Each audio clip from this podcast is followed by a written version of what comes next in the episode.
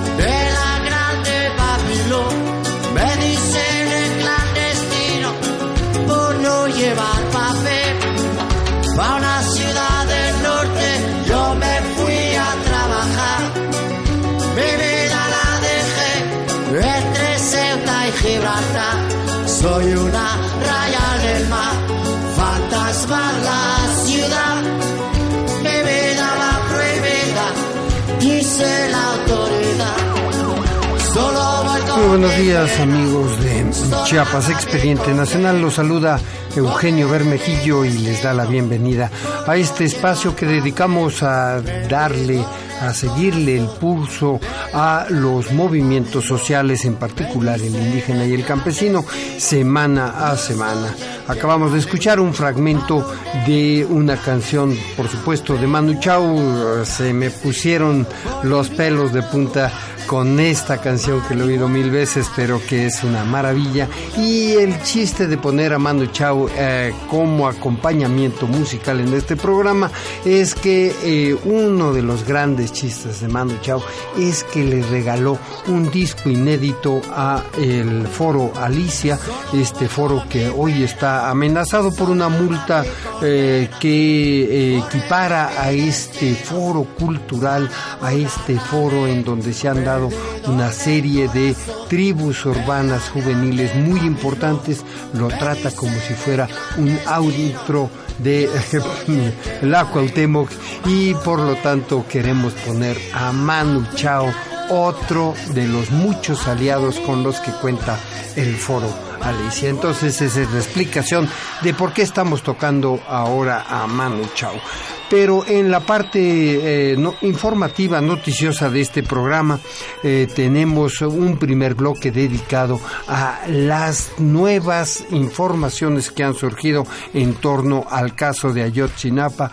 Hay eh, la sexta parte de un reportaje, un excelente reportaje que han publicado Anabel Hernández y Steve Fisher en la revista Proceso y que va eh, desmontando poco a poco, ese es el resultado de la información, van desmontando esta versión que se había eh, tomado como, y repito la famosísima frase, verdad histórica sobre el caso y que este, está cayéndose a pedazos en este caso que ha sido pues ejemplar, en este caso que ha sido paradigmático de eh, los desaparecidos en México, por supuesto, este, en, en este caso son los famosos 43, pero multipliquemos eso, este, eh, por miles y por eh, eh, este mm, y es el caso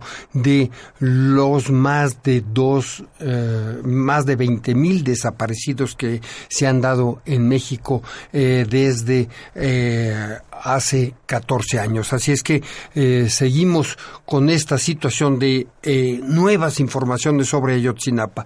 También tenemos el tema de los maestros. Hay que analizar esta situación, una eh, situación que se deriva de una reforma educativa, una reforma educativa que nunca tuvo consulta, que fue impuesta, que fue impulsada y esa es la tesis que manejaremos a través de los entrevistados de este programa, una eh, reforma que fue impulsada desde eh, círculos empresariales, desde círculos internacionales, que no tuvo ningún arraigo entre los maestros y que está haciendo agua, no solo frente a la cuestión educativa, una cosa verdaderamente triste eh, de perder una oportunidad de hacer una verdadera reforma educativa y no solo una eh, laboral y administrativa revestida de educativa y eh, la situación de que se ha desbordado esta violencia hacia otros campos, en particular las elecciones.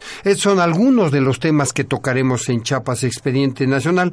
Por supuesto, tenemos el, el impacto que tiene entre la niñez, el uso de plaguicidas y eh, la educación entre la adolescencia y la niñez migrante. Tendremos este esta serie de temas, así es que acompáñenos. Y bueno, pues este eh, sí les quiero decir que nosotros, eh, por supuesto, seguiremos tocando el tema electoral, un tema que bueno que ha, que ha sido abordado mucho por los medios recientemente.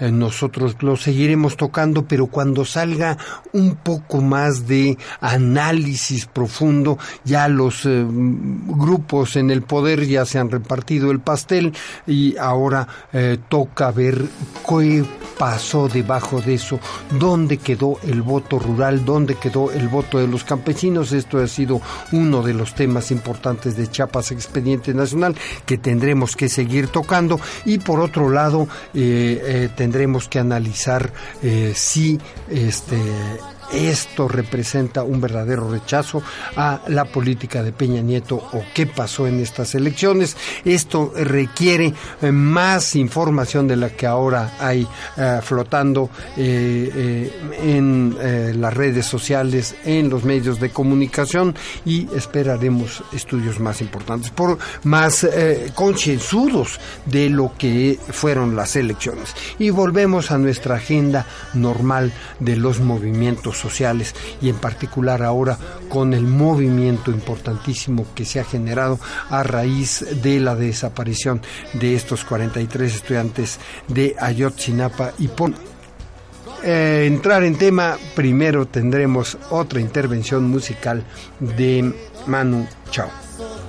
De la grande Babilón, me dicen el clandestino, yo soy el quebrale,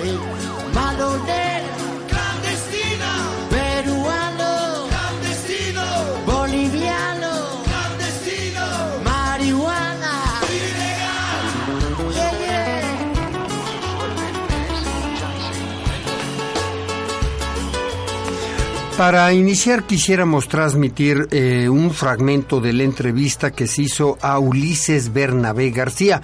Él era juez de Barandilla eh, y de la Policía Municipal de Iguala Guerrero la noche, esa noche terrible del 26 de septiembre, en donde se dieron eh, las eh, acciones en contra de los estudiantes y bueno, esta pieza de información este, deja un hueco muy grande de cuál ha sido la intervención de los em, de la intervención de los militares en esta noche. Escuchemos eh, la entrevista que se hizo a Ulises Bernabé García. Eh, repetimos, es un juez, es un juez que está eh, eh, huido, que está temiendo por su vida y que está buscando el asilo político en Estados Unidos porque este tipo de información sacude fuertemente la versión oficial de Ayotzinapa y por lo tanto él teme por su vida. Este es el audio de Ulises Bernabé García. Está en la oficina, va el de, el de cuartel, me dice licenciado, este, afuera está el ejército. Le digo, ah, pues que pase, le digo, que pase, hazlo pasar, le digo. Ingresa y a medio patio me, me intercepta, le digo, le digo, tú estás a cargo, yo soy el que está a cargo, le digo, dice, a Ulises lo presento, me dice, Capitán Crespo, me acuerdo que me dijo su apellido. dice, vengo buscando una moto, dice, es que me dicen que una patrulla mejor lo recogió, le digo, no, pues puedes revisarla me, da las características de la moto, que dice que es una moto blanca. Revisa la comandancia. ¿Él entró solo? ¿Cómo llegó, licenciado? Llegó con, como con seis elementos más. No, a los que ingresaron a, la, a la comandancia fueron seis elementos. Afuera no sé si había más, no, porque yo afuera no, no, vi. revisaron, este, se asomaron a las, a las celdas, este, se asomaron para las oficinas de aquel lado, este, no encontraron la moto y este, pues en ese momento me dice, no, pues si sabes de mi moto, pues échame una llamada. Digo, ah, sí, este, me alcanzó a dar su número personal, pero lo noté en un papelito y lo, lo extravié. Para esto, se despide de mí, ¿no? Sale y ya, ¿no? Me despido y tardó como 15, 20 minutos en la comandancia. ¿Él le hizo algún comentario especial? No, nomás me dijo que no, me comentó, tú estás a cargo y como que me dio unas palmadas en la espalda y, y hasta ahí pues. pues yo nunca lo había tenido trato con él ni lo conocía. ¿Era la primera vez que lo Sí, veía? la primera vez que lo vi, este, pues, hasta me, se me hizo sospechoso, ¿por qué me palmeó la espalda? O sea, como me, me habló muy, si nos conociéramos, ¿sí? O sea, como muy, con confianza, pues. El capitán Crespo Sí, llegó uniformado. Todos iban uniformados. sí. ¿Podría res- de ayudarnos a describir más o menos el uniforme? su uniforme verde, como los militares, así verde, con su, con su gorrita los demás, y este, él iba uniformado. Voy a revisar la comandancia, si usted gusta. Me dijo que iba a revisar la comandancia. Pues revisó la comandancia, se acercaron para el área de están las motos, vieron que no había. Ah, tenemos un área donde a veces teníamos unas bicicletas que, que iban a ir a reclamar, porque a veces los borrachitos las dejan ahí y las, las guardamos. Este, se metió a la- a la- al área de barandillas, se checó tantito y se regresó. Los compañeros andaban de este lado viendo este, por las áreas de las otras oficinas, pero normal. ¿Como entre qué hora y qué hora fue esta visita del capitán Crespo? de las 11.20 a como a las 11.40, algo así, de 11 y media en adelante. ¿no? Sí, él fue, tardó como 15 minutos y se retiró. ¿Y después qué pasó?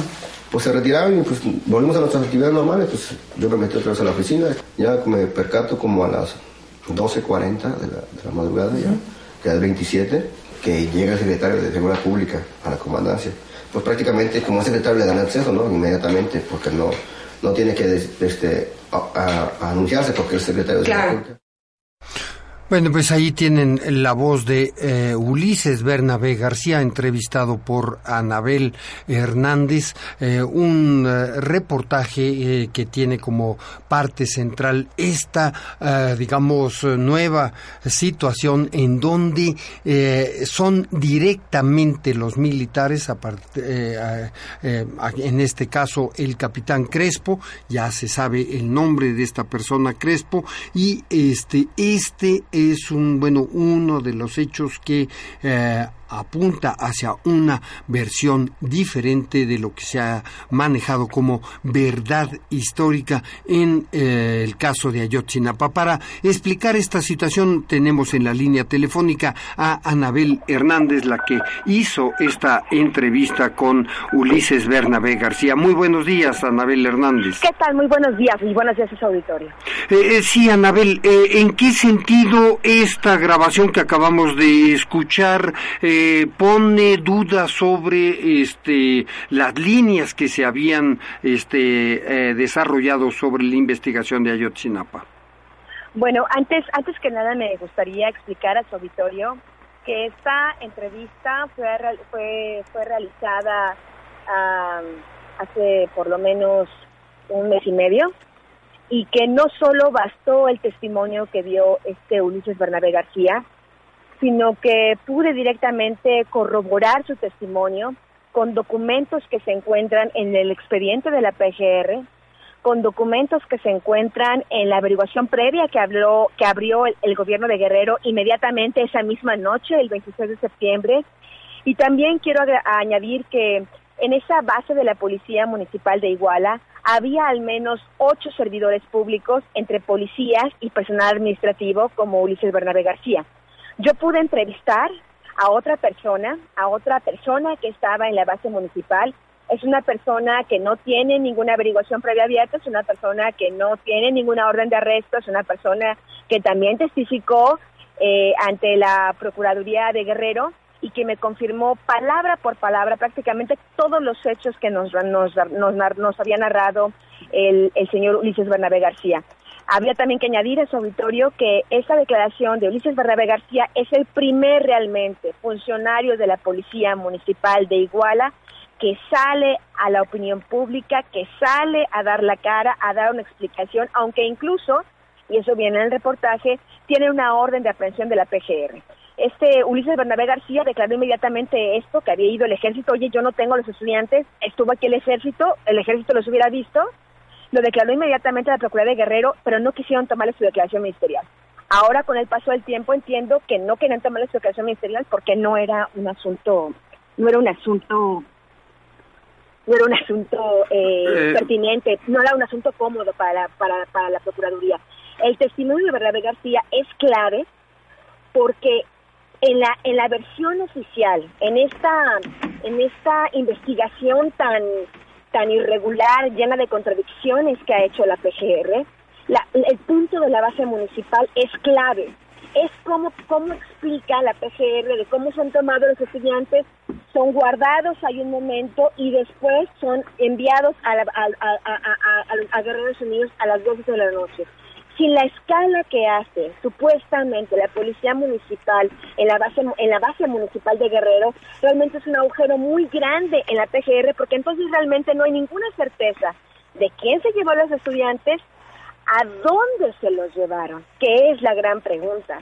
Si no estaban en la base y también tenemos ya usted lo sabe eh, expertos de la UNAM los propios argentinos forenses que han dicho el incendio que dice la PGR, la incineración masiva de cuerpos que hubo en Cocula no existió, más esto que no fueron llevados a la base, entonces, ¿quién se los llevó y a dónde? Es un, es un, es un hueco en la averiguación previa de la PGR que sin duda alguna la PGR tendrá que resolver y solventar y explicar a la opinión pública por qué y por qué empezó a perseguir a Ulises Bernabé García después que él, el 21 de noviembre de 2014, el llamado a la PGR declara este punto del ejército, eh, no es detenido porque él no era incriminado en ese momento de nada, no había ninguna prueba en su contra, se va a su casa y después de que declara esta participación del ejército, es como empieza a ser perseguido él y su familia.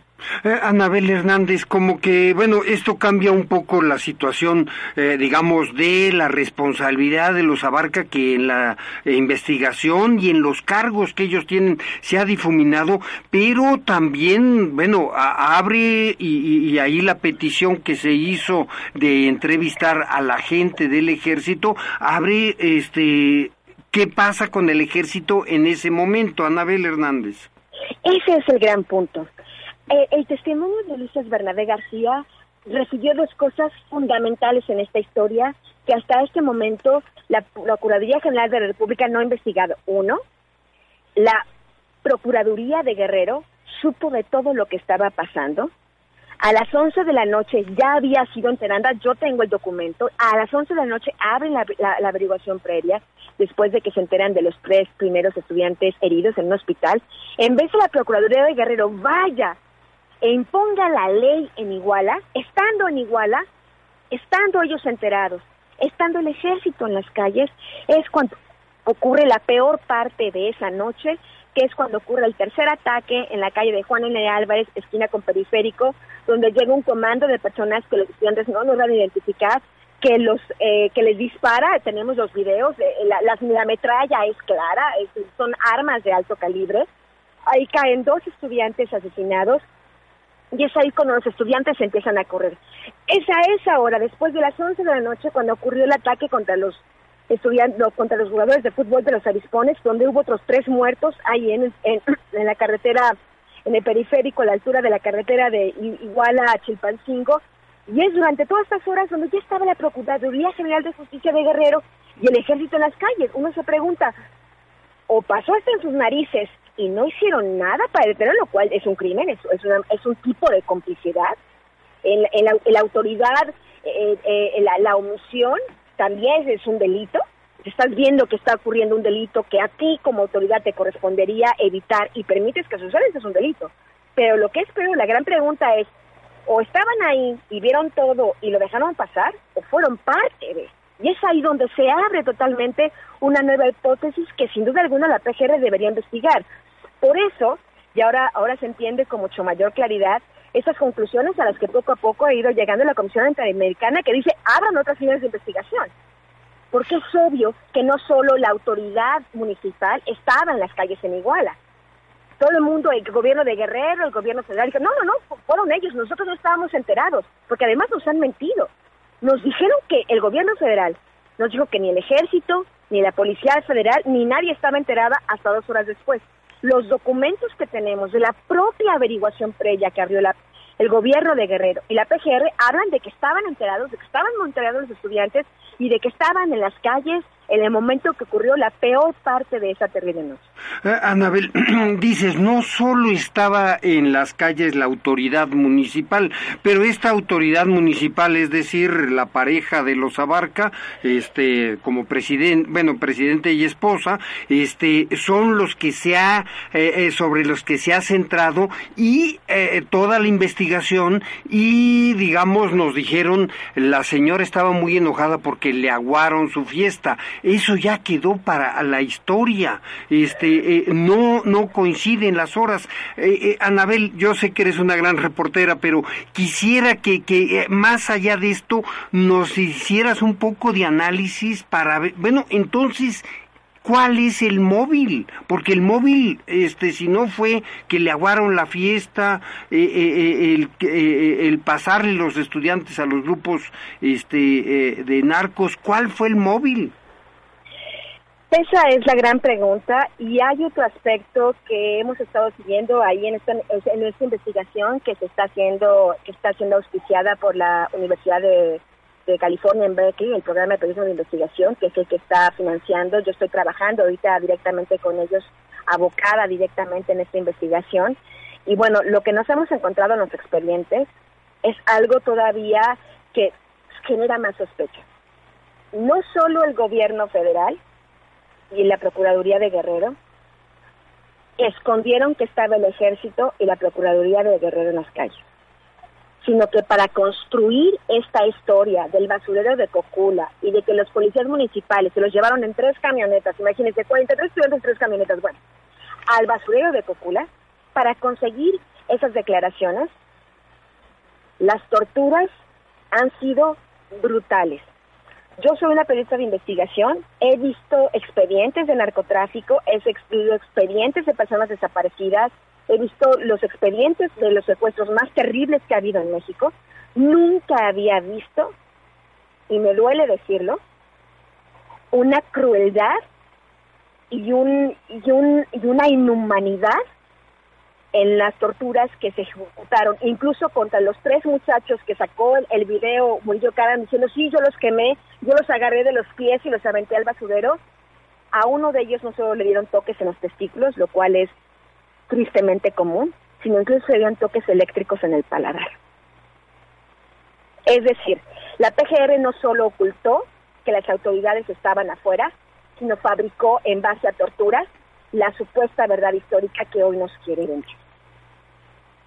Eh, ¿qué, ¿Qué sigue con esto? ¿Qué, ¿Qué puede hacer el grupo de expertos internacionales? Este, eh, está esta situación de, de, de bueno, de ocultamiento y, perdón, mucho... Y fabricación, y fabricación. Porque no, solo, no, no solo fue ocultamiento, sino fabricación. Y la gran pregunta es, ¿qué esconden? Si por un lado ocultas y por otro lado fabricas, ¿qué escondes? Esa es la gran pregunta. Para yo no yo no me atrevería a hacer ninguna conclusión. Soy una soy una periodista seria que me que me que me aboco a los hechos. Los hechos es de que lo dice la PGR que pasó, todo indica que no pasó. Que fabricó esos testimonios en base a terribles torturas. La gran pregunta que está en la mesa, y me parece que eso se lo pregunta también la Comisión Interamericana de Derechos Humanos, los padres de familia, es, entonces, ¿qué pasó? ¿Qué esconde el gobierno federal? Y me parece que es algo que ya pasaron algunos meses. Eh, es triste como la sociedad mexicana va olvidando las cosas. Es explicable también porque son tantas tragedias todos los días, tantos muertos, lo de Apatzingán, lo de Jalisco, pero no podemos olvidar a esos muchachos. Creo que esta historia de, de Ayotzinapa, y por eso estoy tan involucrada en esta investigación, es una historia que tiene que ver con nuestro propio ser. Esos muchachos podrían haber sido el hijo de cualquier otra persona. Y si permitimos que le pasen a los hijos de otras personas eso, al rato nos lo va a pasar a nuestros hijos y nos van a contar la actualidad la misma historia. ¿Nos vamos a quedar igual de callados?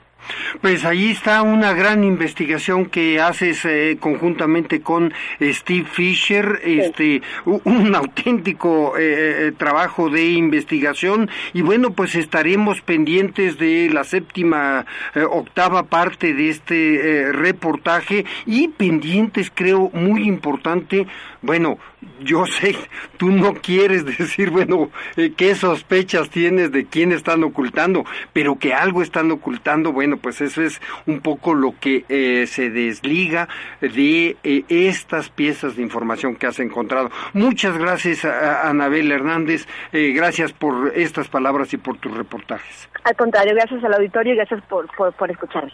Saludos. Hasta luego. Bueno, pues ahí tienen esta resumen del el reportaje de Anabel Hernández. Se puede consultar en eh, eh, bueno en las, el primer reportaje que publica ahora la revista Proceso en donde está no solo estaba en las calles la autoridad eh, municipal estaba la procuraduría estaba el ejército incluso este vigilando esta cárcel que llevaba la persona que sacamos su audio Ulises Bernabé García y bueno, pues cada vez se eh, dan más dudas sobre este caso. Por supuesto, ya pasaron las elecciones en Guerrero, ganó el PRI y este queda de todas maneras este la situación de una investigación inconclusa con hechos terribles. Ahí está la declaración de Anabel Hernández, que bueno, pues ella eh, se ve que le pegó a nosotros también la cantidad y, eh, que de torturas que implicó esta situación para eh, pues llevar una versión de ocultamiento y bueno, pues ahí está la situación. Seguimos con Chapas Expediente Nacional, seguimos con música de Manu Chao. Repetimos, esta eh, música la escogimos porque Manu Chao le regaló un disco entero a eh, el foro Alicia, este, un foro que ahora ahora está amenazado porque se le trata como un este pues un burdel cuando en realidad es un centro en donde muchos hemos disfrutado de música de primera calidad.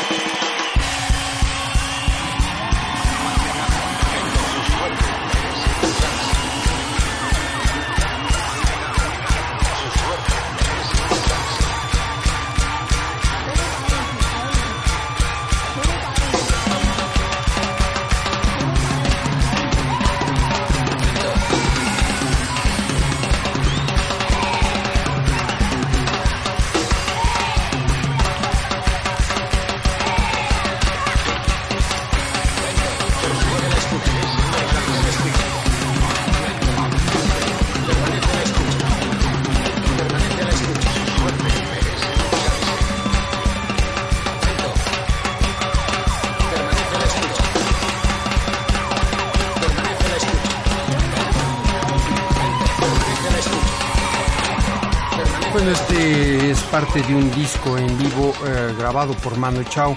Es eh, el disco que lleva el título del espacio que fue grabado. Se llama Bayo Narena y es eh, un disco grabado en 2008, el segundo en vivo, em, grandes presentaciones de eh, Chao en vivo y están eh, grabadas muchas de ellas este, como, como discos. Este es apenas el segundo. Les recordamos que estamos en Chapas Expediente Nacional, que eh, las entrevistas, que los fragmentos, que las cápsulas de este programa están disponibles en la página www.bocadepolen.org y que este eh, eh, material se distribuye semana a semana por medio de un boletín. Si ustedes quisieran recibir este boletín de manera cotidiana, sacamos eh, unas dos o tres versiones de este boletín semanalmente.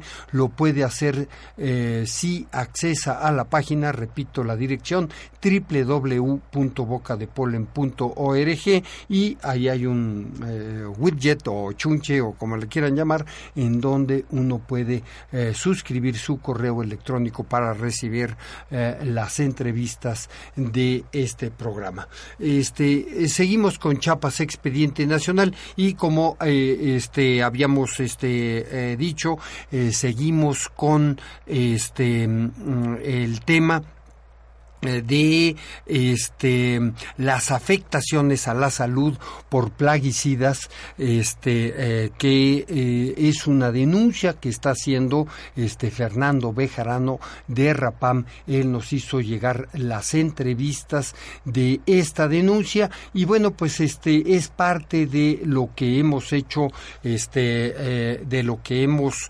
realizado en torno a los jornaleros. Hemos tomado en cuenta mucho la juventud, la niñez de los jornaleros y ahora tenemos esta cápsula sobre las afectaciones que tienen entre los niños los plaguicidas. Representantes del Consejo Internacional de Tratados Indios y miembros de la tribu yaqui se reunieron para presentar un informe sobre el impacto tóxico del uso de plaguicidas en territorio yaqui ante la sextagésima novena sesión del Comité de Naciones Unidas sobre los Derechos de los Niños. Este encuentro tuvo lugar en Ginebra, Suiza. A continuación escucharemos algunas voces que explicarán el contexto por el que se busca hacer visible ante dicho comité el grave peligro al que se enfrentan las infancias con el uso de agrotóxicos. Andrea Carmen Valencia, directora ejecutiva del Consejo Internacional de Tratados Indios, habló sobre dicho informe. Sí, artículo 24 del convenio habla de derecho de salud de los niños del mundo. Y también tiene un punto que, que dice que tiene que tomar en cuenta los impactos de los tóxicos medioambientales.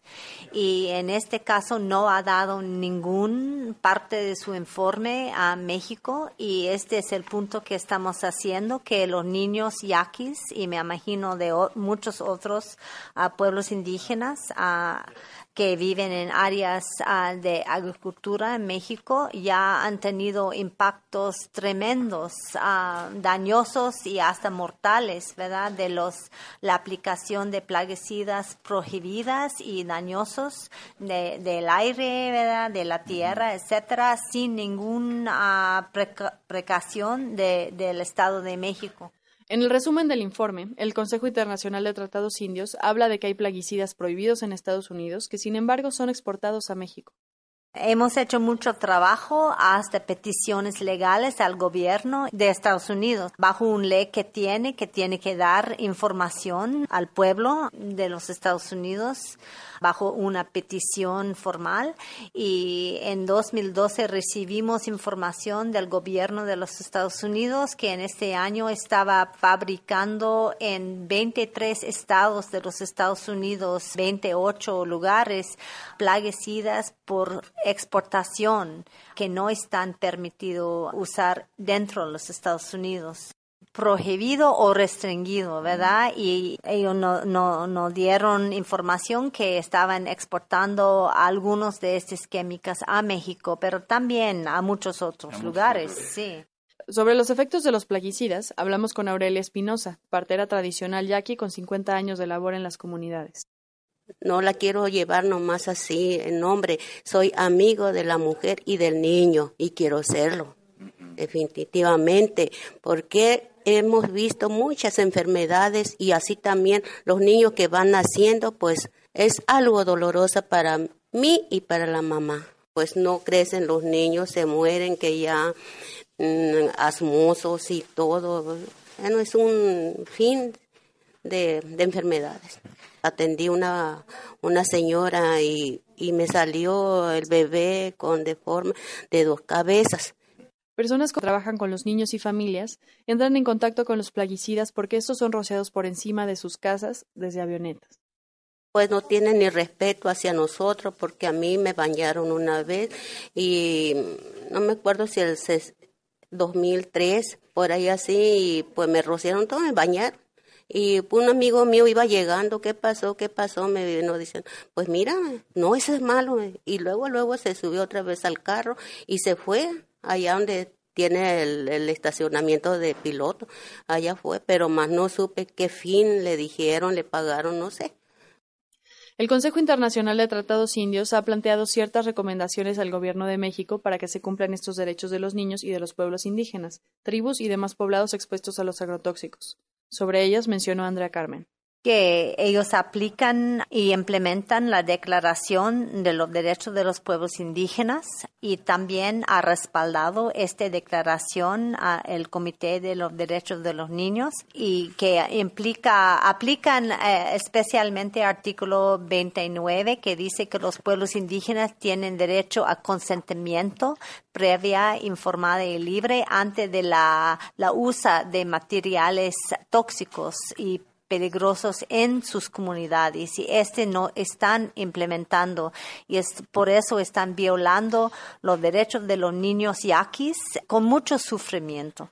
El artículo 29 de la Declaración de las Naciones Unidas sobre los Derechos de los Pueblos Indígenas dice que los Estados deben adoptar medidas eficaces para asegurar que no se almacenen ni eliminen materiales peligrosos, entre los que se ubican los plaguicidas, en las tierras o territorios de los pueblos indígenas sin su consentimiento libre, previo e informado, así como adoptar medidas que aseguren la aplicación debida de programas de control, mantenimiento y restablecimiento de la salud de los pueblos indígenas afectados por estos materiales peligrosos. Esos programas deberán ser elaborados y ejecutados por sus pueblos.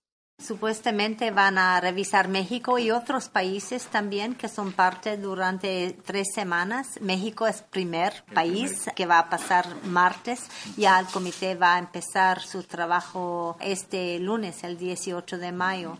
Y antes del fin de primera semana de junio debe publicar sus recomendaciones a México. Entonces vamos a ver luego. El Consejo Internacional de Tratados Indios también ha pedido a las Naciones Unidas revisar el Convenio de Rotterdam para que se ajuste a normas internacionales. ¿De qué se trata este acuerdo? Andrea Carmen lo explica. Ya logramos también esta llamada, el foro permanente a las cuestiones indígenas que ya lleva a cabo en Nueva York. También hizo esta llamada porque este convenio para nosotros está violando estos mismos derechos por permitir que países producen plaguicidas que ellos no permiten ser usados en su mismo país para la exportación a otros países. Ah, si ellos dicen de acuerdo, que están de acuerdo a aceptarlos, pero nadie está guardando, cuidando los derechos de los pueblos indígenas donde están aplicados estas químicas prohibidas. Entonces, estamos diciendo que debe ser las normas de las Naciones Unidas de Derechos Humanos, las normas ah, que controlan las químicas y las ah, normas ah, medioambientales, y ahora no están consistentes. Sobre la reacción y seguimiento que se espera, dijo Andrea Carmen. Pues este proceso es vigente. Ah, porque México es parte de este pacto que es un pacto legal con las Naciones Unidas. Entonces queremos que ellos cumplen, que el comité dice que están en violación de los derechos de los niños yaquis por permitir uh, este aplicación de, plaguicidas prohibidas y restringidas con vas a huir mucho de los efectos ah, hasta la muerte de muchos niños yaquis y que ellos ya están mandados a cumplir con sus compromisos y obligaciones uh, bajo las normas de derechos humanos de las Naciones Unidas en este caso. Otro representante de la tribu yaqui que estuvo en Ginebra para acompañar y dar su testimonio en el informe del Comité sobre los Derechos de los Niños en relación a los derechos de los pueblos indígenas es Francisco Javier Villegas Paredes, coordinador de la organización fundada en Vicam, ingeniero agrónomo por la Universidad de Sinaloa. Villegas habló sobre la aplicación de plaguicidas en territorio yaqui. Las aplicaciones en su totalidad son aéreas y además un bajo porcentaje son, son dirigidas vía terrestre. Consideramos que eh, la mayor afectación es por ambos lados, ¿no? Pero nuestras familias indígenas eh, son las más vulnerables, en este caso, a los ataques de los plaguicidas. Además, son productos que están fuera del mercado y además eh, los aplicadores, en este caso los trabajadores, no cumplen con la reglamentación, que es careta, guantes de protección. La principal aplicación que se realiza es hacia el pulgón. Y dependiendo del grado de infestación son las aplicaciones, pero andan en un promedio de una o dos aplicaciones. Eh, pues las aplicaciones son a diario, ¿no? A diario, unos 20 días. 20 días fumigando todos los días en la temporada alta Eh, un promedio de más o menos uh, cada tercer día, cada dependi tercer día. dependiendo de la infestación. Uh -huh. eh, pues el, las, las mezclas o en el caso cuando se requieren se hacen directamente en la pista. México es un país importador de productos químicos. Hay informaciones que algunos productos están fuera del mercado, ¿no? Este, nosotros consideramos que son productos muy fuertes, pero habría que revisar, ¿no? Bien por las empresas, en este caso vendedoras de productos. La pista de aviones está situada aproximadamente a unos 100 metros de la periferia del poblado. Y falta mucha información. No hay por parte de los centros de salud una información, en este caso a la ciudadanía, sobre los efectos que tienen los plaguicidas al momento de, de que los alerones de las avionetas tiran productos. Bueno, ahí la contaminación es directa al agua y a los, y en este caso a los niños, adultos y, y, y de manera general. Como no hay una información por parte del centro de salud, y además también no hay, consideramos que no hay una ley que regule que los aviones viren en el poblado, entonces creemos que la contaminación es directamente. ¿no? En el informe presentado en Ginebra se incluye un anexo con 39 testimonios y estudios científicos que documentan los efectos de los plaguicidas en niños. La mayoría de los problemas que denuncian son, sobre todo, de casos de leucemia y cáncer. Las autoridades y servicios de salud estatales no han emitido información sobre ello. Sin embargo, la organización de Francisco Javier ha impartido pequeños talleres con base en el estudio de Elizabeth Gillette sobre el impacto de los tóxicos en el neurodesarrollo de niños y niñas. Además de las fumigaciones aéreas, en Vicam hay una variedad de agrotóxicos en venta por la empresa de fertilizantes Tepeyac. Las autoridades de agricultura deberían orientar con información sobre agroquímicos y sus riesgos. Hay áreas que están precisamente eh, sembradas o trabajadas por funcionarios. Desconozco en lo particular eh, de, qué, de qué dependencias son, pero eh, eh, hay un comentario muy generalizado que, que son funcionarios ¿no? de, de, del gobierno. De, de, las de Zagarpa, a nivel estatal o federal, o cómo es? Yo creo que puede ser a nivel federal. Esto crea un conflicto de interés, ¿no? Pues, bueno, en cuanto a la regulación y control del uso de plaguicidas, o, o cómo ven ustedes eso? Claro, porque no puede ser en esta institución juez y parte, ¿no? Al momento de, de presentar una queja a, a, por la afectación de los plaguicidas. Quienes realizan las mezclas son empleados indígenas del pueblo, sin utilizar protección. La organización de Villegas no reconoce que se lleven a cabo talleres informativos sobre las sustancias y productos agroquímicos que los trabajadores están aplicando. No hemos visto mujeres, pero sí hemos visto que las aplicaciones al momento se hace en el trigo, el avión vira lo que es a las aledañas del pueblo y, y hay, hay, hay fugas. Hemos escuchado las graves afectaciones a la salud, el medio ambiente, a la convivencia social y el desarrollo económico que conlleva a una población el uso desmedido de tóxicos para la agricultura. En algunos países ya han comenzado a crear leyes que prohíben y castigan el uso de agrotóxicos. Sin embargo, en México parece ser que cada vez más abren sus brechas a transnacionales como Monsanto. En contraste, hay un sector organizado de la sociedad civil y científica por hacer visible esta realidad y sus graves consecuencias. Con entrevistas de Fernando Bejarano González, director de la Red de Acción de Plaguicidas y Alternativas en México, RAPAM, informó Paulina Sentíes para Chiapas Expediente Nacional. Bueno, pues allí tienen otro ejemplo de lo que viven los jornaleros, en particular los niños.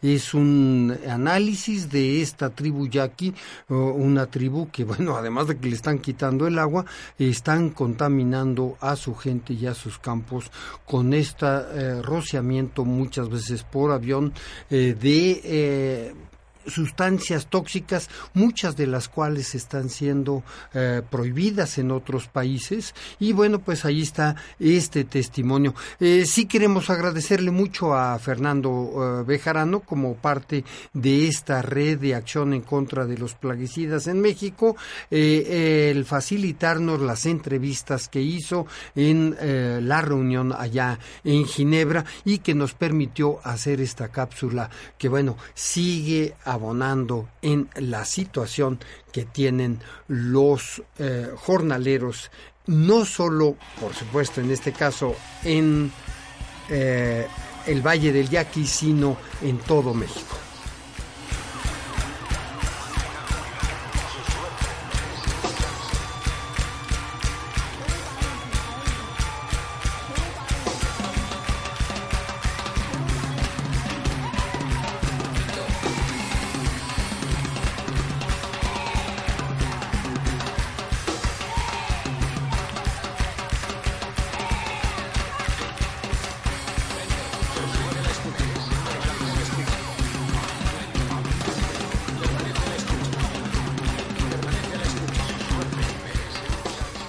Seguimos en Chiapas Expediente Nacional y ahora quisiéramos eh, tocar el tema de las recientes movilizaciones de parte de los maestros y para eso tenemos en la línea telefónica a Mohamed Otaki Toledo. Eh, antes de pasarle la voz, quiero decir que está apenas llegando a la Ciudad de México. Espero que no se nos corte la comunicación. Muy buenos días, Mohamed Otaki.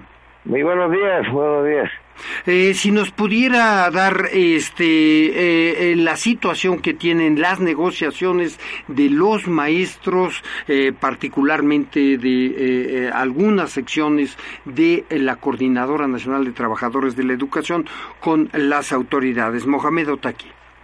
Sí, claro, prácticamente nosotros como Coordinadora Nacional de Trabajadores de la Educación, a partir de la exigencia de la mesa de negociación que en un primer momento estuvimos eh, realizando con el subsecretario de Gobernación Luis Miranda Nava y que después ante la exigencia de, la, de los contingentes de la Comisión Nacional Única Negociadora de la CENTE, en el sentido de coberturar la mesa con el titular de la ciudad de gobernación y el emplazamiento que hacen directamente ante el proceso eh, electoral y como CENTE en el sentido de realizar el boicot a la fase electoral y que como única respuesta recibimos prácticamente la, eh, la entrada de las fuerzas federales, no solamente en Oaxaca, sino en Guerrero, en Michoacán y en los estados aglutinados a la Coordinadora Nacional. Y en ese mismo sentido nosotros, eh, a partir de, ese, de esos escenarios, nosotros exigíamos nuevamente una mesa de negociación que a la par eh, se tuvo que, que realizar actividades de manera contundente en cada uno de los estados aglutinados a la gente y en ese mismo sentido pues nosotros como el caso de Oaxaca a partir de la de la, de la cerrazón de la ciudad de gobernación y el caso concreto de los estados, pues el caso de Oaxaca ya el día de mañana vamos a, a regresar a clases para poder concluir con el ciclo escolar y, y prácticamente por el compromiso que se tiene con los padres de familia. Pero eso no, eso no quiere decir que la sección 22 eh, se va a aislar de las movilizaciones, eh, eh, nuevamente se va a tener que coberturar la actividad nacional con el 30% y aquí en Oaxaca de igual manera con la con la eh, con el plantón representativo que se tiene en cada uno de los estados de igual manera aglutinadas a la gente para seguir ya con esta movilización en el sentido de estar boicoteando lo que es la evaluación punitiva que en los próximos días estará realizando la Secretaría de Educación Pública en los estados aglutinados a la gente.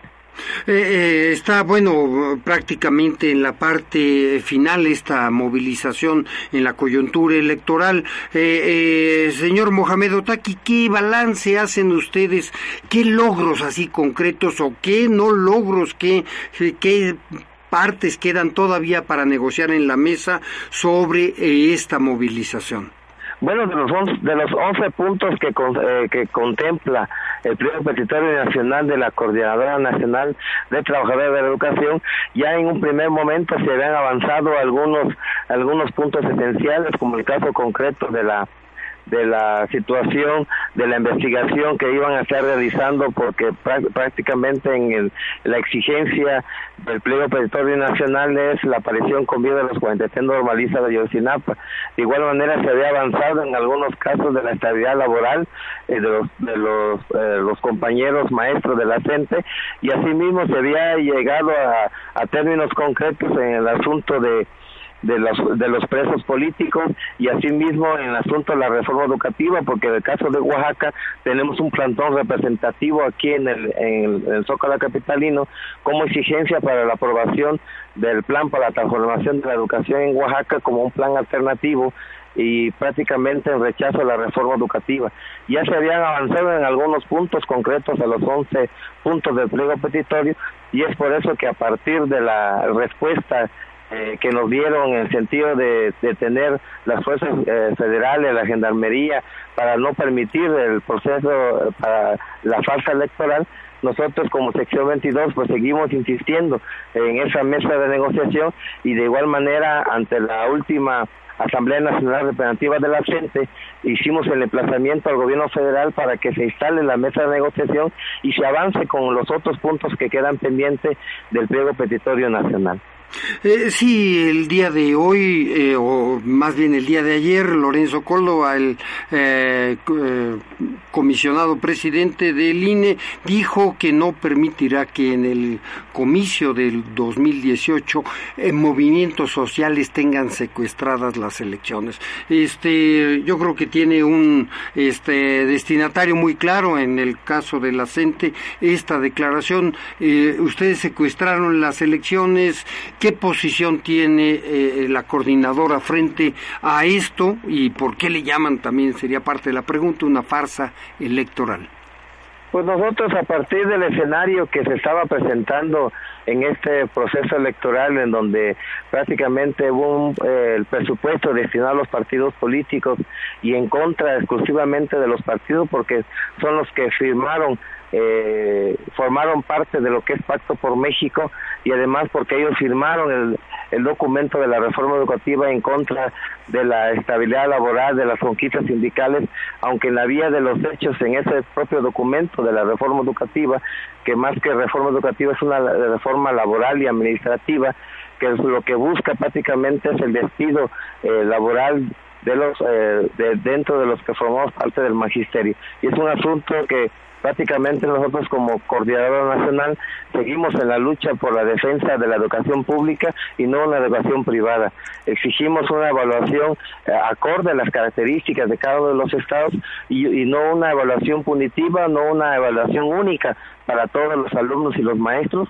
Nosotros siempre hemos insistido que no, no le tememos a la evaluación, eh, constantemente hemos sido evaluados también por los propios alumnos, por los propios padres de familia, y en ese mismo sentido nosotros en un primer momento eh, eh, aprobamos como Asamblea Nacional Representativa de la gente y en cada una de las asambleas estatales de la propia coordinadora eh, de estar boicoteando el proceso electoral porque prácticamente no no responde a las necesidades que se tiene porque hay un hay un rezago educativo si bien es cierto pero de igual manera no se le ha dado el mayor presupuesto a la educación. En ese mismo sentido nosotros en esta nueva ruta que estamos eh, impulsando a nivel nacional y en todos los estados aglutinados de la gente vamos a insistir prácticamente en la abrogación del artículo 373 en contra de la reforma educativa y prácticamente en este proceso que de las actividades que vamos a estar realizando en contra de la evaluación punitiva que en estos próximos días están impulsando eh, tanto la Secretaría de, Secretaría de Educación Pública así como el propio gobierno federal. Eh, bueno, sobre la, este, evaluación, la evaluación que estaría haciendo el Instituto Nacional de Evaluación de la Educación, ustedes la llaman punitiva. Incluso tengo eh, información de que ustedes han eh, generado modelos de evaluación diferente.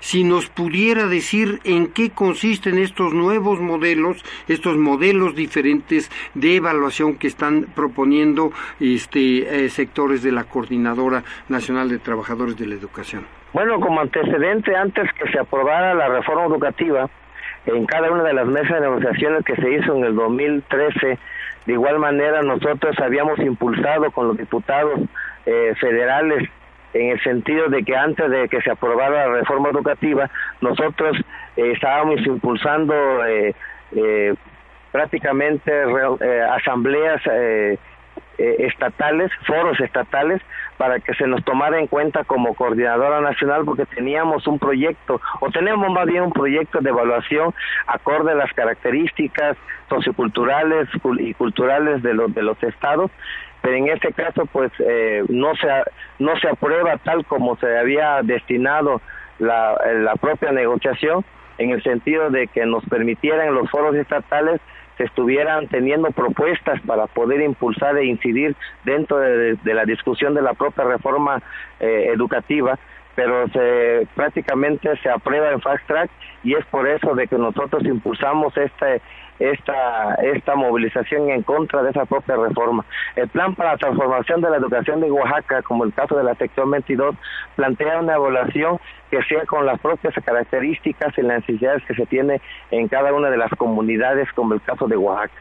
No una no una no una evaluación eh, eh, homogénea para, todo el país. De manera general para todo el país, porque prácticamente no podemos evaluar ni al maestro ni al, ni al alumno, como el caso de Oaxaca, como, los, como el caso de, de los estados del norte de la República, porque son características eh, diferentes socioculturales y el, propio modo de vida que viven en las zonas en las zonas en las zonas comunitarias. Entonces nosotros tenemos el plan para transformación plantea una evaluación con esas características, con las características propias de las regiones, de las comunidades y acorde a las necesidades que se tienen en cada uno de los estados. Y es por eso que nosotros, a partir de ese escenario, como el caso de Oaxaca, vuelvo a insistir, tenemos un plantón representativo aquí en el Zócalo porque estamos tratando de que se apruebe la nueva ley estatal de educación en Oaxaca, pero con las características de los foros eh, sectoriales que hicimos nosotros con Oaxaca,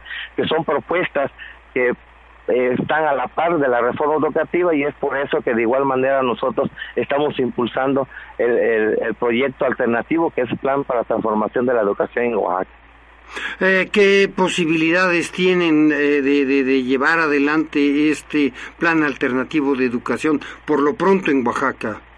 Pues de hecho hemos avanzado en algunos casos con las con la Comisión de Educación de la propia de los propios diputados locales se ha avanzado con la eh, con los compañeros que forman parte de la propia comisión revisora, pero a partir de los escenarios políticos eh, de este proceso electoral y todo lo que concierne a, los procesos que se vayan eh, a, realizar en los próximos años, el proceso presidencial y todo ese tipo de asuntos, pues un asunto político que aquí en Oaxaca todavía se, se está deteniendo el, el, propio proceso para poder discutir la ley estatal de educación aquí en Oaxaca. Pero esperemos que en los próximos días, en los próximos meses, posiblemente ya tengamos eh, un proceso eh, en la cual podamos incidir y que ya la eh, ya la exigencia de la sección 22 hacia los diputados locales aquí en Oaxaca es de que ya se discuta y se apruebe la nueva ley estatal de educación, pero una nueva ley acorde a las necesidades que se tienen en Oaxaca y asimismo de los compromisos ya adquiridos como parte de las propuestas del plan para la transformación de la educación, porque te quiero comentar, hay un documento firmado por el propio gobierno gobernador del estado, la Comisión de Educación de la Cámara del Congreso Estatal y con la comisión de la sección 22 en el sentido de aprobar una nueva ley estatal de educación con las características del plan para la transformación de Oaxaca y ese, y ese es por el cual nosotros nos estamos movilizando y es por el, sentido de igual manera por lo que el plantón representativo está aquí en el Zócalo capitalino de la capital del, aquí del estado de Oaxaca. Bueno, eh, profesor Mohamed Otaki Toledo, le agradecemos mucho esta participación en el programa y la explicación de eh, eh, el movimiento, el balance que hacen hasta ahora de esta movilización magisterial. Le agradezco. De igual manera el espacio, estaremos al pendiente de cualquier situación que se esté suscitando en este sentido, pues en estos momentos se está se está realizando una marcha aquí de la de la, de la experimental aquí en la capital del estado por la exigencia de la libertad de los presos políticos y el, prácticamente ya en unas cuantas horas estará ingresando aquí al Zócalo de Oaxaca como parte de las actividades que estamos realizando como Sección 22 sin descuidar la movilización nacional que el día de ayer se tuvo una, eh, una concentración en el Instituto Nacional eh, en prácticamente en el INE a nivel nacional como parte de la exigencia y en contra de la evaluación punitiva que quieran que están impulsando tanto el gobierno federal a través de la Secretaría de Educación Pública. Bueno, de nuevo, muchísimas gracias. Muchas gracias. Bueno, tienen la voz de Mohamed Otaki Toledo.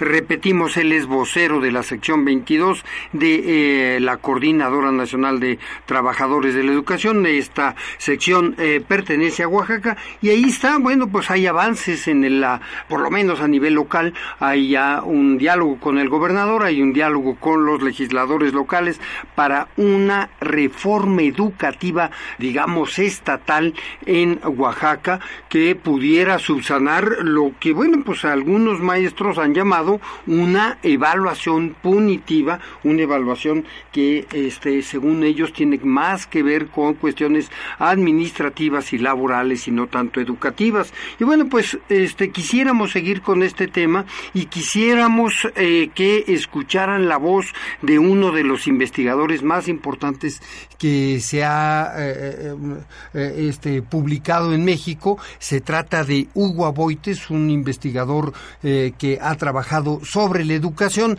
Ahora está de rector en la Universidad Autónoma de la Ciudad de México. Este, él ha participado directamente, este, en, digamos, la semana pasada, nada más para poner un ejemplo, estuvo con la sección 9, la sección del Distrito Federal, alternando en una mesa redonda con los maestros y aquí tenemos una posición, digamos, eh, muy diferente a la que se ha manejado generalmente en los medios de comunicación, en donde, bueno, pues a los maestros los han tratado de salvajes y este eh, a sus movilizaciones de estorbo y bueno, pues ha habido un eh, rechazo a la movilización de los maestros sin tratar de comprender qué hay detrás. Para esto tenemos la voz, repetimos, de Hugo Aboites, ahora rector de la Universidad Autónoma de la Ciudad de México. Creo yo que lo más importante es eh,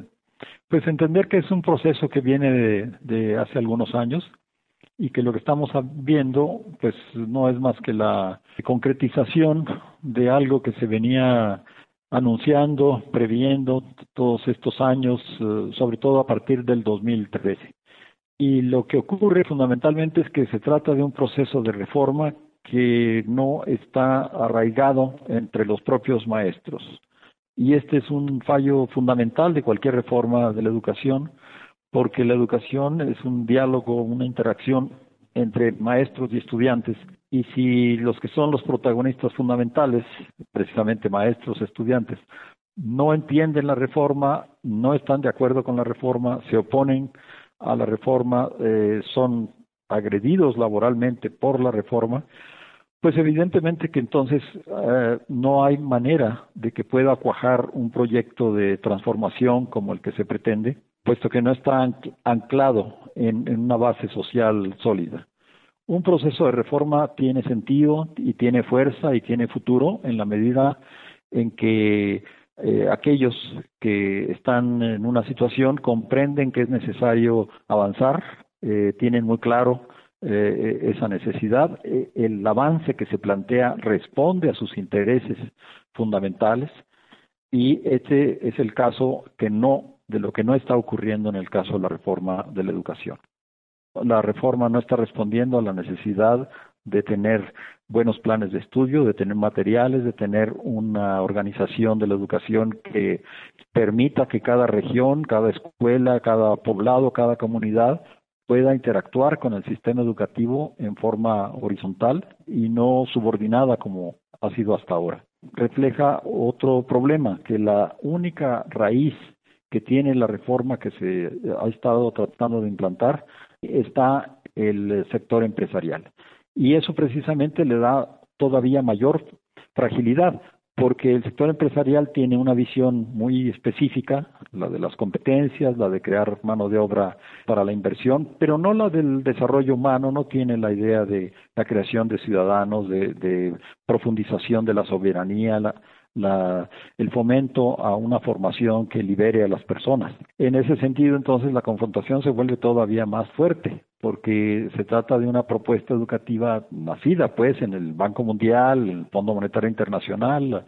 la Organización para la Cooperación y el Desarrollo Económicos, pero no en las necesidades que perciben los maestros y que son reales de lo que necesita este país para mejorar su educación.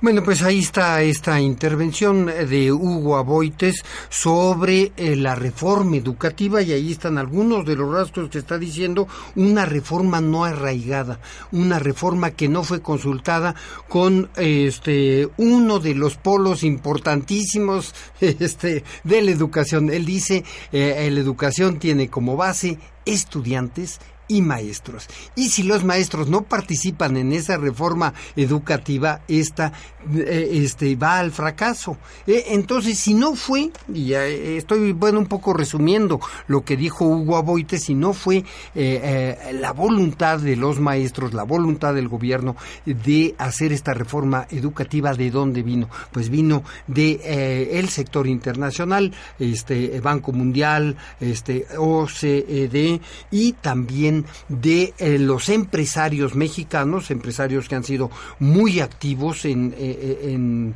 uh, digamos, denostar al gobierno que no este, lleve adelante, todavía este, viendo que la pradera está incendiada, este, que no lleve adelante a como dé lugar y con represión la este, evaluación de los maestros, una educación, dice Hugo Aboites, basada en competencias y no en el desarrollo humano, no en la formación cívica como debería de ser una auténtica reforma educativa. Seguimos con la opinión de Hugo Aboites, repetimos, eh, rector de la Universidad de la Ciudad de México, la Universidad Autónoma de la Ciudad de México y investigador de larga trayectoria en la educación. Debería de hacerse un intento de inclusión en donde, si se quiere, bueno, que estén también los empresarios, pero donde sobre todo sean los maestros los que entablan un diálogo con el gobierno, con los empresarios, con las comunidades, con las organizaciones sociales, respecto de hacia dónde debe ir la, la, educación y un diálogo real, es decir, que se tome en cuenta. Ya ha habido eh, mesas redondas, foros, pero bueno, son actividades que el gobierno tolera, pero no a las que no atiende.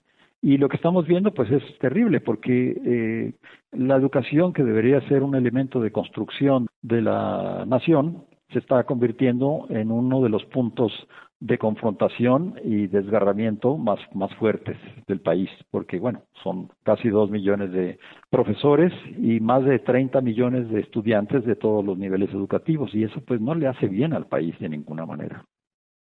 Por supuesto que no, no le hace bien. Y bueno, pues una de las eh, rasgos de esta reforma que comparte con otras reformas, en particular la energética, es que se tomó sin ninguna consulta, se tomó, como dijo el maestro eh, Mohamed Otaki, de manera fast track, sin que nadie interviniera en esta reforma.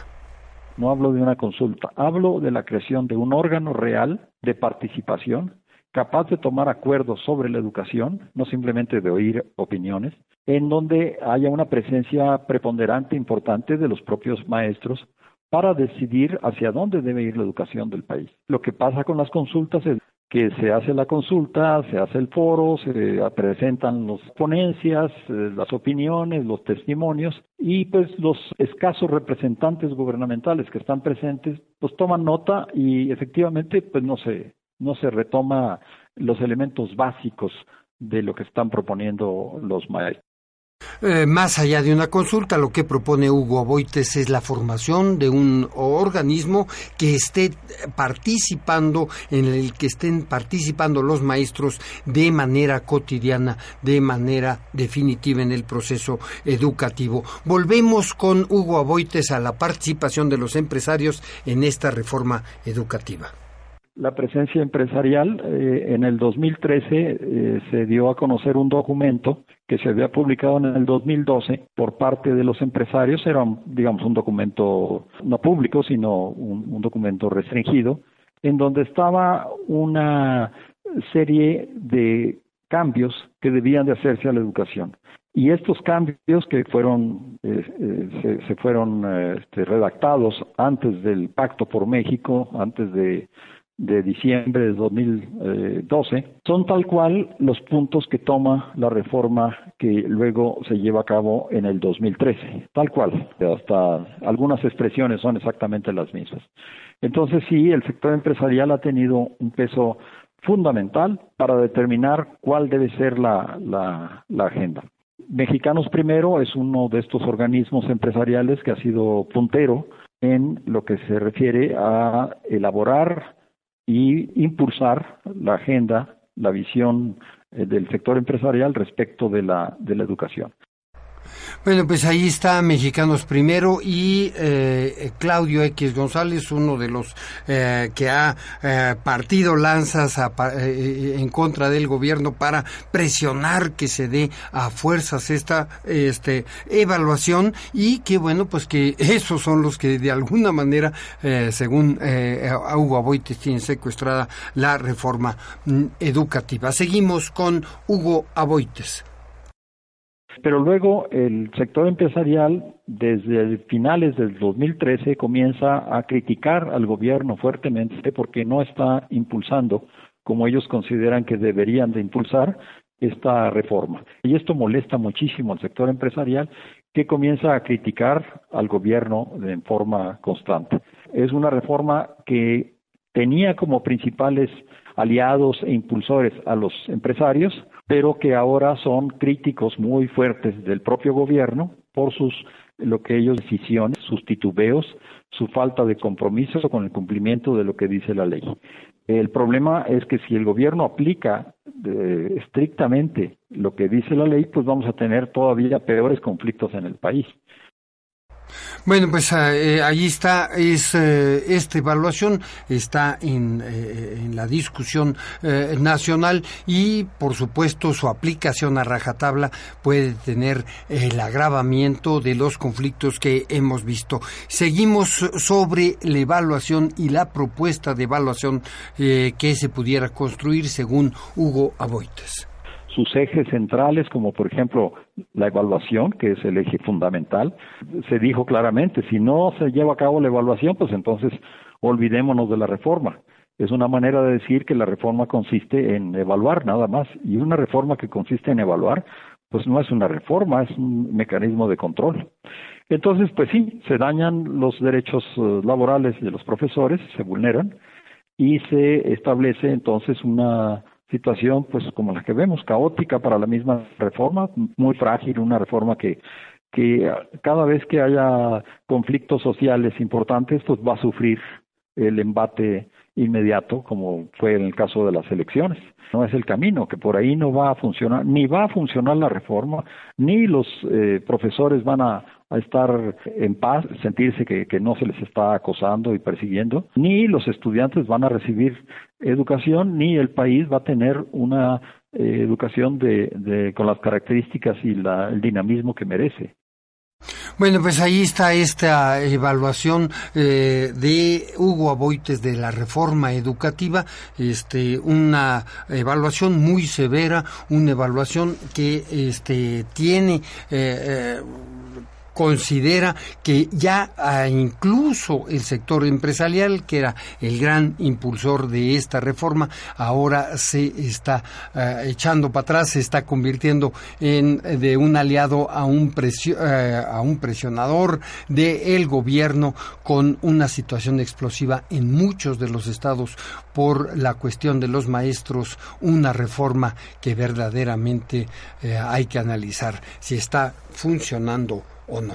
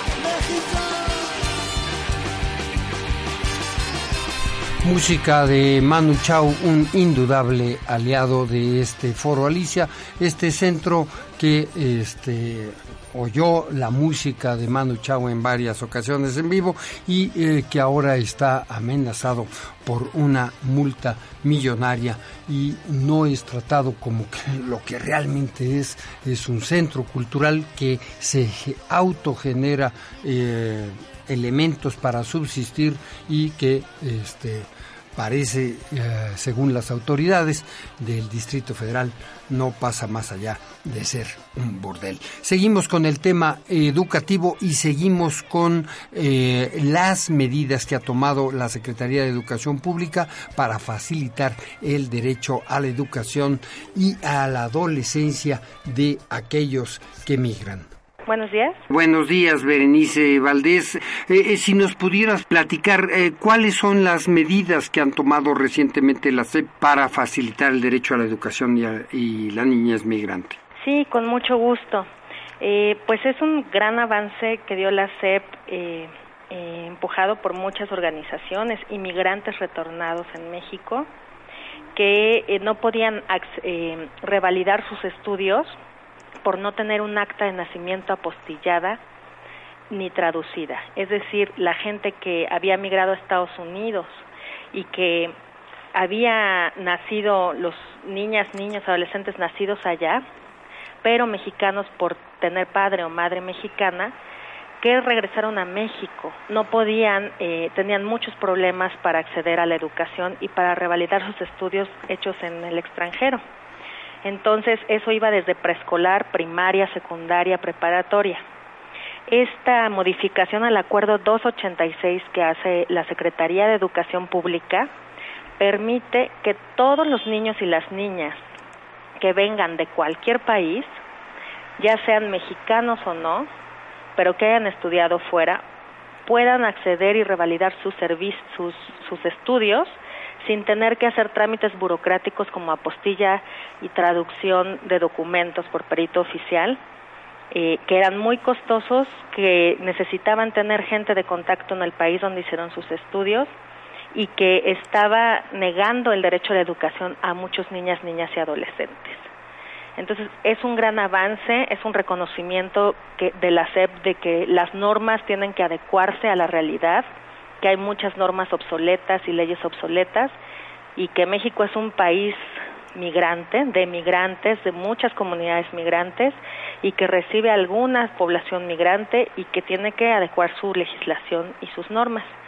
Entonces es un buen avance, todavía falta una segunda parte que es adecuar las normas de control escolar, que es la que dice todos los requisitos que se necesitan para inscripción, y certificación de estudios, acreditación de estudios en México, a nivel eh, básico y medio superior.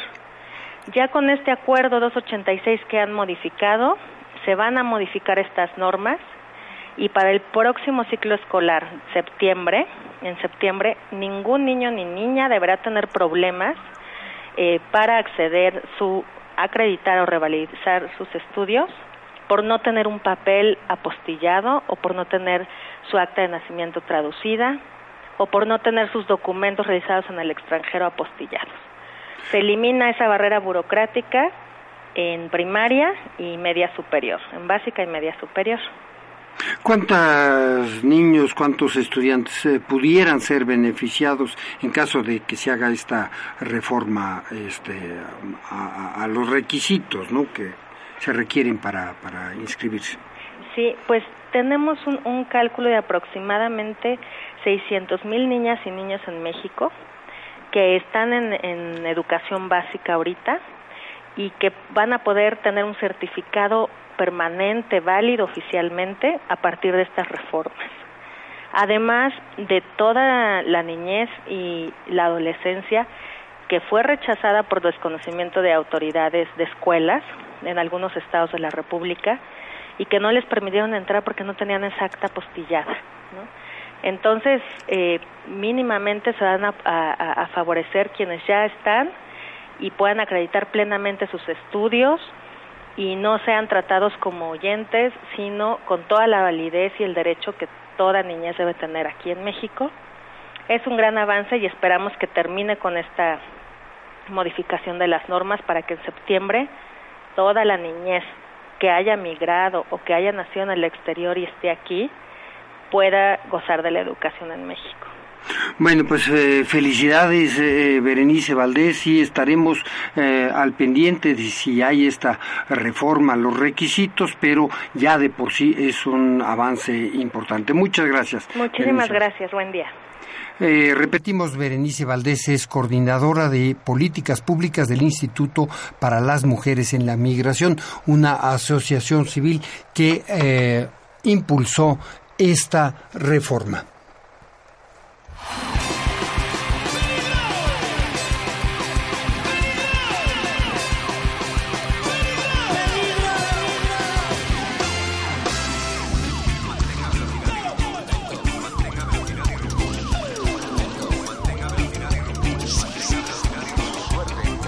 Chiapas Expediente Nacional, también en las redes sociales. Búscanos en Facebook como Chiapas Expediente Nacional y síguenos en Twitter como arroba Chiapas Nacional. Te queremos escuchar. Llámanos a los teléfonos en cabina 5536 8989.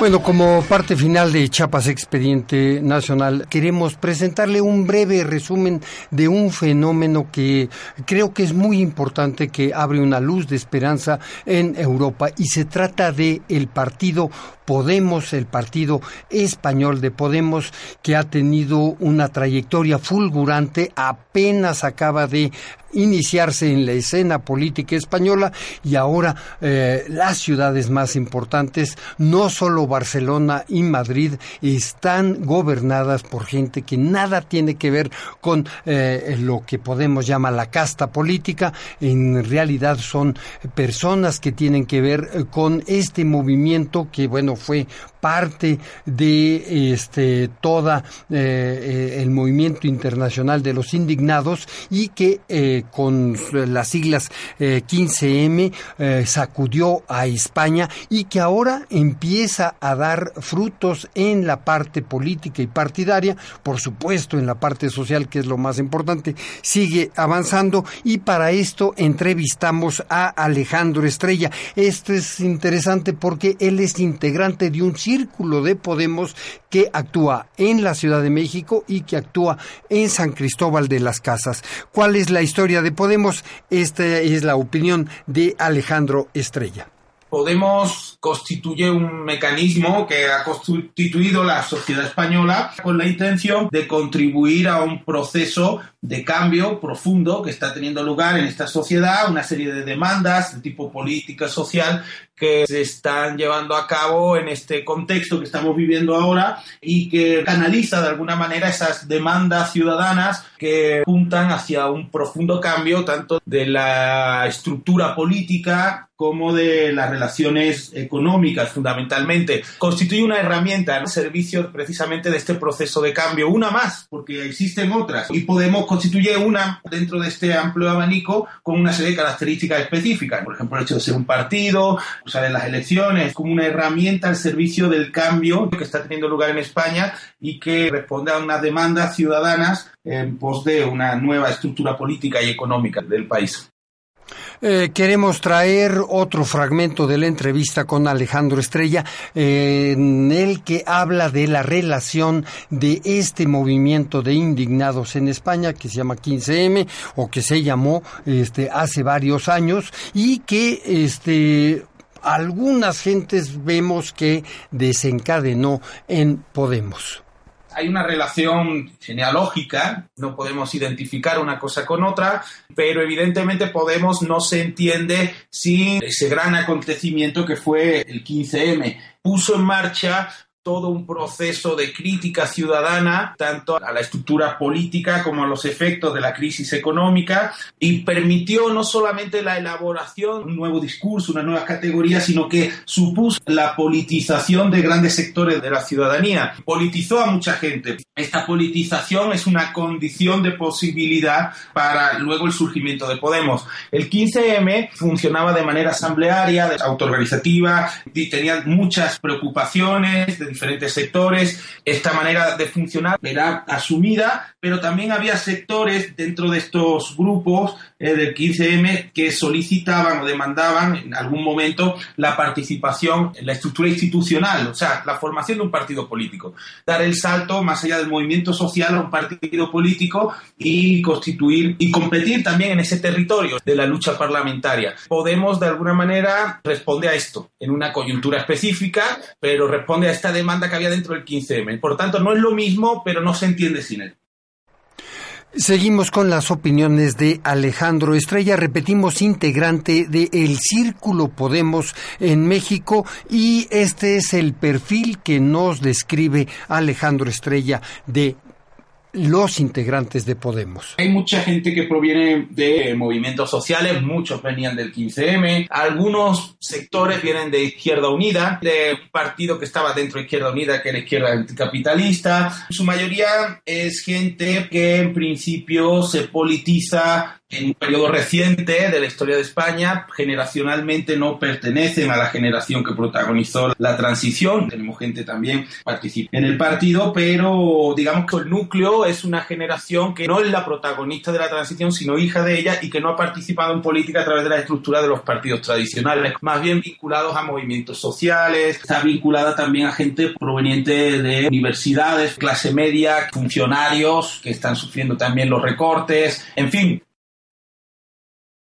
bueno, pues ahí tienen eh, esta descripción, es muy interesante, eh, creo que tiene mucha importancia el hecho de que Podemos es alguien relacionado directamente con eh, los movimientos sociales. Y bueno, pues algunas de las figuras importantes de las alcaldes es gente que tiene esa, esa vinculación, es el caso de Madrid con Manuela Carmena, que este, es parte de estos movimientos sociales y muy claramente en el caso de la alcaldesa de Barcelona, Ada Colau, que eh, se opuso por años, por, por décadas, a los violentos desalojos que tenían los españoles. Seguimos con Alejandro Estrella movimientos sociales que surgieron en defensa de eh, los derechos que estaban siendo sustraídos por los recortes brutales que estaba llevando a cabo el Partido Popular, sobre todo el Partido Popular en esta legislatura, pero antes también el Partido Socialista, como consecuencia de la gestión, no solo de la crisis, sino de la gestión neoliberal de la crisis. Podemos tener una crisis económica, pero la pregunta es cómo se va a gestionar esa crisis. La cuestión es qué tipo de gestión que han llevado a cabo los partidos del turno, los, los dos grandes partidos del régimen del 78, ha sido una gestión, especialmente el Partido Popular, que ha supuesto enormes recortes en el gasto social, fundamentalmente sanidad y educación para pagar la deuda que habían contraído el sistema financiero, los bancos, con sus acreedores. Ha habido recortes de derechos, de acceso de la gente a la educación, a la sanidad, a los medios, de los medios que requieren tanto la sanidad como la educación. Se ha echado gente a la calle, se ha deteriorado mucho la calidad de los servicios cuando España era uno de los lugares con mejor sanidad es de la Unión Europea. Las mareas, de alguna manera, son movimientos sociales organizados por la propia ciudadanía en respuesta precisamente a estos procesos de deterioro y de privatización también. En el caso de la sanidad es clarísimo. Y se han ganado determinadas luchas, está vinculado sin duda al 15M y son movimientos sociales en defensa de estos derechos que están siendo recortados por el tipo de políticas neoliberales que se están llevando a cabo.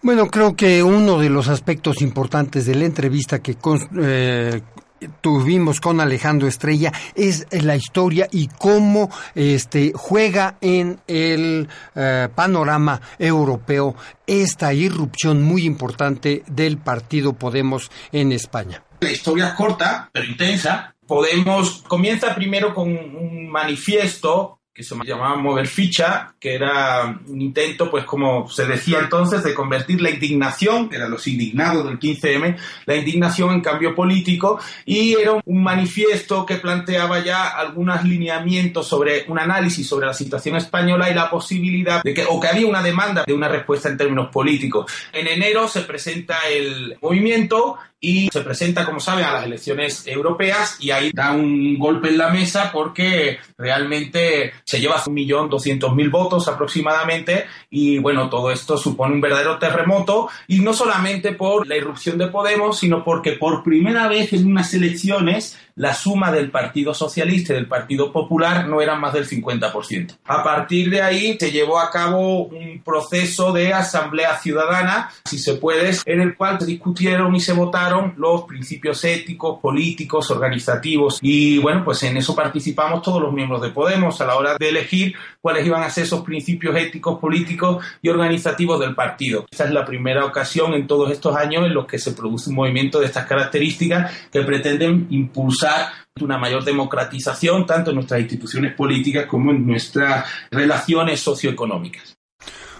Bueno, dejamos hasta aquí la intervención de Alejandro Estrella de El Círculo Podemos México y quisimos traer a colación este ejemplo de Podemos porque creo que tiene muchos paralelos con lo que está viviendo México. Creo que hay muchas lecciones de cómo esta indignación se convirtió allá en España en una corriente política, una corriente política que está triunfando, que está triunfando en las ciudades. No quiero eh, empujar el paralelismo demasiado con respecto a la Ciudad de México y eh, con respecto a lo que está pasando en Barcelona, en Madrid y en realidad en muchas de las ciudades eh, españolas que eh, sobre la base de alianzas, de alianzas con el partido que tradicionalmente representó a la izquierda, pero que mucha gente dice ya no lo, eh, ya no la representa a la izquierda española, española el Partido